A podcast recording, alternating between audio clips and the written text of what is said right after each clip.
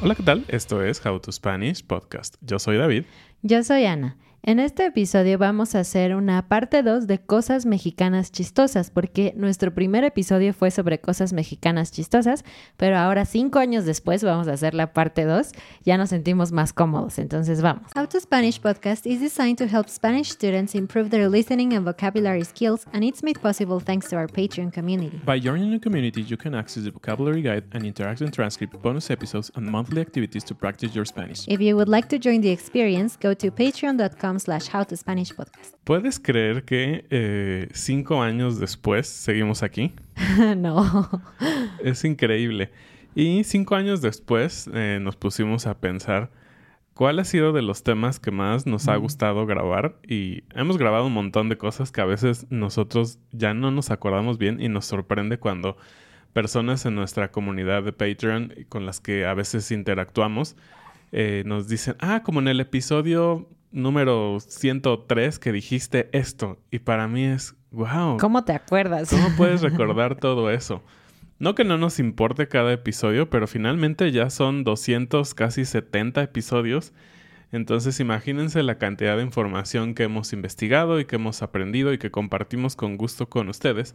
Pero sin duda el primer episodio siempre tiene algo especial, ¿no? Sí, lo preparamos con mucho cariño, pero eh, de hecho en ese momento no teníamos video, solamente era audio.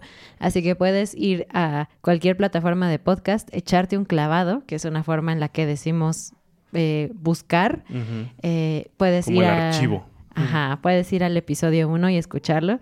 Es muy diferente que ahora. La calidad de audio era buena, pero no tan buena como ahora. Y nuestras voces están muy serias porque estábamos súper nerviosos. Entonces, creo que esto, este tema es divertido y creo que podemos hacerlo todavía mejor ahora, ¿no? Exactamente. Y vamos a decir entonces cosas mexicanas extrañas, chistosas, que solo pasan con mexicanos o creemos que hacemos como mexicanos. que a lo mejor se lo hacen en otras culturas. Claro, pero no, exacto, no es lo sé. que iba a decir. Y viéndolo como un poquito fríamente, dices, ay, solo en México. Pero bueno, vamos con la primera. Eh, a ver, Ana, empieza con la primera. Bueno, pues eh, ya sabes que en eh, México tiene mucha gente y muchos coches, ¿no? Es un país muy grande, pero también tenemos ciudades muy grandes y atestadas de gente, ¿no? Como Ciudad de México, que ya sabes que son veintitantos millones de personas y si tú lo ves en el mapa realmente es chiquita. Entonces ya te imaginarás que el tráfico es un tema, pero no solo el tráfico, sino también los lugares de estacionamiento. Recuerdo cuando vivíamos en Ciudad de México en una zona bastante llena, Concurrida. concurrida, que eh, David necesitaba dar vueltas y vueltas en la calle como 30 minutos para poder encontrar un lugar de estacionamiento frente a nuestro edificio. En- Porque, perdón, Ajá. nuestro edificio no tenía estacionamiento Mm, propio, entonces tenías que buscar un lugar en la calle. Exacto. Entonces, esto de encontrar un lugar, pues es todo un tema, ¿no? Cuando quieres ir al doctor, por ejemplo, o cuando vas a un concierto, o yo qué sé, cualquier cosa así en donde tienes como que estar a cierta hora en el lugar, pues obviamente es desesperante llegar a tiempo y decir, no hay lugar, tengo que seguir dando vueltas y vueltas y vueltas hasta encontrar eh, eh, un lugar para estacionarme. Entonces, obviamente, lo que la gente hace es apartar el lugar de estacionamiento. Pero eh, hay formas, digamos, chistosas o raras en las que los mexicanos apartamos un lugar de estacionamiento. Lo más común eh, es que se ponen cubetas o botes, que son pues botes de plástico en la calle. Y, y- y realmente es ilegal. De hecho, ha habido momentos en los cuales eh, las leyes han tratado de evitar esto, pero la verdad es que no pueden. Sobre todo en lugares, como dice Ana, muy concurridos, cerca de oficinas, eh, cerca de lugares, por ejemplo, de conciertos, es súper clásico que ponen eso. O simplemente personas que son envidiosas y no quieren que nadie se estacione frente a su casa o negocio, aunque ellos no tengan coche. Eso puede ser un poco molesto. Pero también está la gente como tú que vive ahí y que no puede encontrar un lugar porque vivíamos frente a un supermercado. Entonces no solamente eran coches de vecinos, sino eran coches de personas que iban a hacer las compras. Entonces muchas veces esa gente siente la necesidad de poner en ese espacio un bote o dos botes delimitando su espacio y estos botes están a veces llenos de cemento o algo así. Entonces son muy pesados, no es fácil eh, quitarlos o golpearlos con el coche nada más para quitarlos y estacionarte ahí. Algo muy interesante también, que es, es algo que hemos dicho también otras veces, es que los viene bienes, estas personas que se dedican como a, digamos, un freelance del estacionamiento, a decirte, aquí hay Aquí está, espacio, estacionate ajá. aquí. ellos lo hacen mucho y por lo tanto pues te cobran por ese espacio, aunque sea un espacio público, aunque sea en la calle.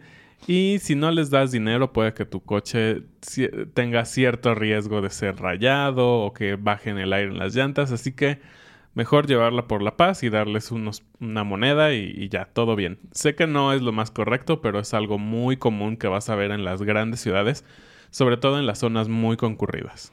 Pero no solamente usamos botes y cubetas, hay otra cosa peor, peor, así que me da un poco de pena ajena. Y es que a veces, especialmente como yo te dije, en una circunstancia en donde vas al doctor o algo y tienes prisa, lo que hace la gente es que, no todos, algunas personas, es que la persona va manejando y le dice a la persona que va al lado, el copiloto o alguien que va de pasajero, bájate y busca un lugar. Entonces esta persona se baja del coche, va caminando, porque pues obviamente es más rápido caminar, puedes ir en cualquier sentido, encuentra un lugar de estacionamiento y se para ahí en ese lugar con los brazos Casi cruzados. así como, o abriendo casi así de, este Ajá, es mi Este lugar. es mi lugar. Y así. Entonces, cuando llega otro coche, esa persona se queda ahí parada como diciendo, no me voy a mover. Este espacio es para mi coche que está más atrás. Y entonces, pues, no sé, no es la mejor manera, pero No. pues ese coche finalmente se va porque no quiere atropellar a esa persona. Y eventualmente el coche de la familia de esa persona llega y se estaciona en ese lugar. Sí, no es lo mejor, pero bueno, solo en México. Bueno, otra cosa que también ocurre solo en México es cuando tú vas a una boda, un baby shower, Unos 15, 15 años, años. casi siempre hay adornos muy bonitos y la familia invierte bastante dinero en que pues se vea bien, ¿no? Es, es un evento importante. Y parte de la decoración casi siempre es un centro de mesa, ¿no? Que pueden ser Flores. flores, a veces eh, plantitas, eh, a veces... Toallas, no sé, cualquier cosa, ¿no? Por ejemplo, en nuestro baby shower, que fue como de Winnie Pooh, había un tarro de miel que tenía flores y un, la base era como un tronco de madera, entonces estaba muy, muy lindo. Ujú.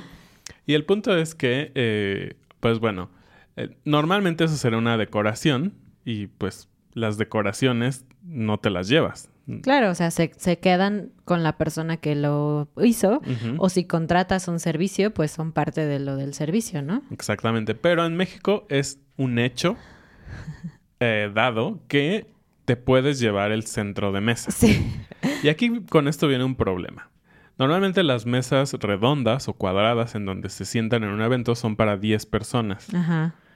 y solo hay un centro de mesa. Entonces, ¿qué pasa? Pues la gente se pelea por el centro de mesa. Exactamente. O es como, ¿me lo puedo llevar yo? O hay una jerarquía, ¿no? Como si la abuelita está sentada en la mesa, pues es probable que la abuelita se lo quiera llevar porque pues es como la, la grande de la familia, ¿no? Contra alguien más joven. Sí, es, es todo un tema, es todo un problema, pero siempre la gente quiere llevarse el centro de mesa. Y no importa si vienes de un lugar, de un lugar muy lejano, como, no sé, de Ciudad de México a Querétaro, y tienes que volver a tu casa, ah, tú te quieres llevar las flores aunque se mueran en el camino. es algo, no sé, no sé qué pasa en la mente. No es por nada, pero es algo de mujeres. Sí, sí, es algo de Los hombres es como, ah, Pues es que casi siempre son flores y cosas así. Ajá. Entonces, nunca pondrían así, no sé, una herramienta en Ah. el centro que todo el mundo quisiera. Pero bueno, esa es una de las cosas chistosas. ¿Qué más? Pues aquí en México los chicles son muy importantes. Los chicles es la forma mexicana que decimos a la goma de mascar. Nadie dice goma de mascar Sí. aquí, es muy largo, pero creo que es como la palabra que se aprende en los libros. Eh, pero bueno, los chicles son casi siempre los venden de forma individual, ¿no? O sea, son paquetitos chiquitos, no son muy caros, o sea, lo puedes comprar con muy poquito dinero, pero aquí es un tipo de cambio. Porque cuando en las tiendas o estos lugares eh, tú pagas en efectivo, pero no pagas con el dinero exacto y la persona que está vendiendo no tiene suficiente cambio para darte, entonces muchas veces te dice, bueno, no tengo dos pesos, pero tengo un chicle, ¿lo de quieres? dos pesos. Y entonces a veces tienes que aceptarlo, porque Mm. si dices, ah, no, quiero mi dinero, la verdad es que se ve un poco grosero, creo que nadie lo hace, eh, aunque obviamente yo preferiría mis dos pesos y no un chicle, ¿no? Pero se, se da por hecho que, que esas cantidades chiquitas de dinero, 50 centavos, un peso, hasta tres pesos, puedes eh, dar un chicle a cambio. A veces hasta una paleta. Yo me acuerdo cuando Ah, una era paleta. niño. Sobre todo esto pasa mucho en lugares en donde compras cosas pequeñas. Por ejemplo, una papelería en donde vas y sacas una fotocopia, ¿no? Que en mi tiempo de niño o adolescente eran 25 centavos o 50 centavos. Eh, y pues sí, decían, ay, ¿qué crees? No tengo monedas de 50 centavos si tú me das un peso. Te puedo dar un chicle o una paleta. Y es así de, ok, dame la paleta. Pues ¿no? sí. Como es más grande. Pero sí, es súper popular en estos lugares. Yo diría papelerías, tienditas, de la, esquina. Prácticamente ya, ¿no? No sí, veo otro no. negocio. Sí, en, en los doctores como clásicos siempre te regalan paletas para los niños. Sí, claro, no es que vas a pagar una consulta médica y te van a dar una paleta o un chicle, no, o sea, son compras Como- chiquitas. Y muy, este, como eh, informales y locales, sí. Muy bien. Bueno, pues ahora vámonos a la casa. Eh, creo que es algo que no sé si pasa en otras partes del mundo, pero los mexicanos, tal vez porque a veces vivimos en lugares pequeños, eh, nos gusta buscar las mejores maneras de economizar o de usar de una manera eficiente los espacios, ¿no? Y eso indica que te puedes encontrar cosas bien raras en lugares que dirías, ¿qué hace esto aquí? Uno de ellos es el horno. El horno puede ser un horno eléctrico o puede ser un horno de gas que están en tu estufa. Pues normalmente lo utilizas para cocinar, eso es su objetivo, ¿no? Ok, pero tengo que decirte algo. La verdad es que en la cultura mexicana no horneamos mucho. O sea, no somos tan reposteros. ¿no? Vas y compras unas galletas, vas y compras el pan, pero no es como que la gente tenga la costumbre de hornear su propio pan y mucho menos de nuestras comidas típicas no van horneadas, No. siempre se cocinan en la estufa con van las ollas fritas van- o ajá. Sí, entonces culturalmente el horno no se usa mucho. Excepto Entonces, para Navidad Ajá. y e- eventos muy especiales, ¿no? Exacto. Y entonces no es nada raro que llegues a una casa y dices, ¿podemos calentar esto en el horno? Digamos que Una lasaña. trajiste ¿no? una lasaña, ¿no? Para una fiesta. Y dices, ah, permíteme. Entonces la persona de la casa va a agarrar y va a sacar ollas, sartenes, cosas de plástico del horno. Que ese es su lugar oficial para guardar las cosas. Es algo muy extraño. Oficialmente en la mayoría de las casas mexicanas, si tú abres el horno, va a haber cosas allí guardadas. Entonces, pues sí tiene sentido, no lo usamos en el día a día, es un espacio desperdiciado, así que pues qué mejor que llenarlo de tus cosas, ¿no? Otra cosa muy mexicana y creo que especialmente en las grandes ciudades, acuérdate que somos de Ciudad de México, así que eso es lo que conocemos, lo que, lo que vivimos durante muchos años. Y también sucede aquí en nuestra ciudad, Querétaro, es que hay mucha gente en la calle que intenta darte algo, ¿no? Hay gente que intenta pedirte dinero, hay gente que intenta darte un folleto o un panfleto, me encanta esta palabra, un panfleto. Suena como pantufla. Ajá, este, anunciando sus servicios, ¿no? O del restaurante que está en una, a, a una esquina y que tiene comida muy buena, o que ellos eh, lavan tu coche, cualquier cosa, ¿no? Eh, y entonces, como nosotros sabemos esto, cuando estás caminando en la calle y tienes prisa, pues no quieres tomar tiempo para que alguien te esté pidiendo dinero o para que te estén entregando estas cosas. Entonces, cuando alguien se te va acercando, es muy común que le digas, no, gracias, y sigues caminando. Y ni siquiera sabes lo que la persona quería decirte o, o darte, ¿no? Entonces, esto no pasa mucho con extranjeros. Si un extranjero se nos acerca, asumimos que no nos está vendiendo nada, sino que necesita ayuda, ¿no? Ajá, va a Necesita saber dónde está ubicación. algo. Entonces, si tú te ves extranjero, no te preocupes, creo que esto no te va a pasar, pero en general esto sucede mucho, ¿no? Que tal vez tú te vas a, yo como mexicana tal vez me voy a acercar a alguien para pedirle, no sé, qué hora es o lo que sea, y es probable que me digan, no, gracias, y ni siquiera me escuchen. Sí, creo que tiene mucho que ver, sí, uno con el, con que siempre andamos con prisa en las grandes ciudades, pero otra es que, pues llega el momento en que uno se cansa, ¿no? Que sabe que es muy probable que le vendan y tú dices, pues yo no quiero comprar nada en la calle. Si yo necesito algo, yo voy y lo consigo, ¿no? Normalmente, eh, pues, aparte son el tipo de cosas que, pues, no, no necesitas mucho, ¿no? Entonces, puedes llegar a ser algo molesto, pero bueno, es parte de lo que pasa muy seguido en la calle y a veces es un poco triste, ¿no? O sea, pensar en que siempre nos ponemos como la máscara defensiva de decir, mi primera respuesta va a ser no, y si intentas algo, te voy a decir que no. Y por eso hay ahora unas nuevas técnicas que la verdad a mí me resultan un poco molestas, creo que lo hemos hablado tú y yo, en que no te, no te avientan el producto o lo que sea, sino buscan una manera más como sentimental de llegar a Ah, ti. Sí. Y es Primero como- te dicen, Ajá. hola, ¿cómo estás? Ya sabes que eso va a pedirte algo, dinero para una causa o algo así. Exactamente. Entonces, han ido evolucionando estas maneras de acercarse y la verdad es que al menos a mí me parece un poco molesto porque juegan con tu con tu humanismo en el sentido de pues no puedo no decir hola, ¿no? O sea, Ajá, o te dicen, ¿no quieres ayudar a los niños pobres? Y tú así de, pues sí, o sea, sí quiero ayudarlos, pero tal vez ahorita no tengo tiempo No o no traigo dinero. lo que sea, pero te hacen sentir mal, ¿no? O sea, porque ni modo que digas, no, no quiero ayudar a los pobres niños, entonces bueno, a los pobres niños pobres.